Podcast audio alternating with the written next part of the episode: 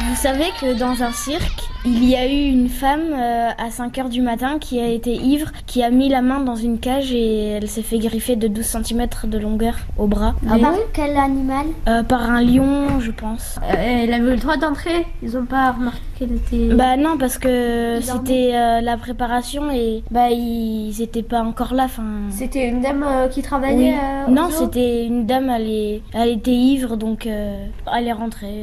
Elle savait pas qu'est-ce qu'elle faisait là. Il dormait? Je sais pas, il y avait pas d'informations sur euh, le lion.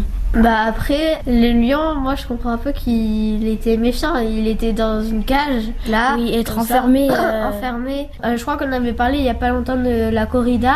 Mm. Ben, là, il était enfermé et tout. Il voit quelqu'un approcher sa main. euh, En plus, le lion, il a pas à être dans une cage.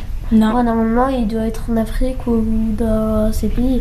Enfin, dans les pays où il est vraiment. Je pense pas que normalement il y a vraiment des lions en France. Ouais.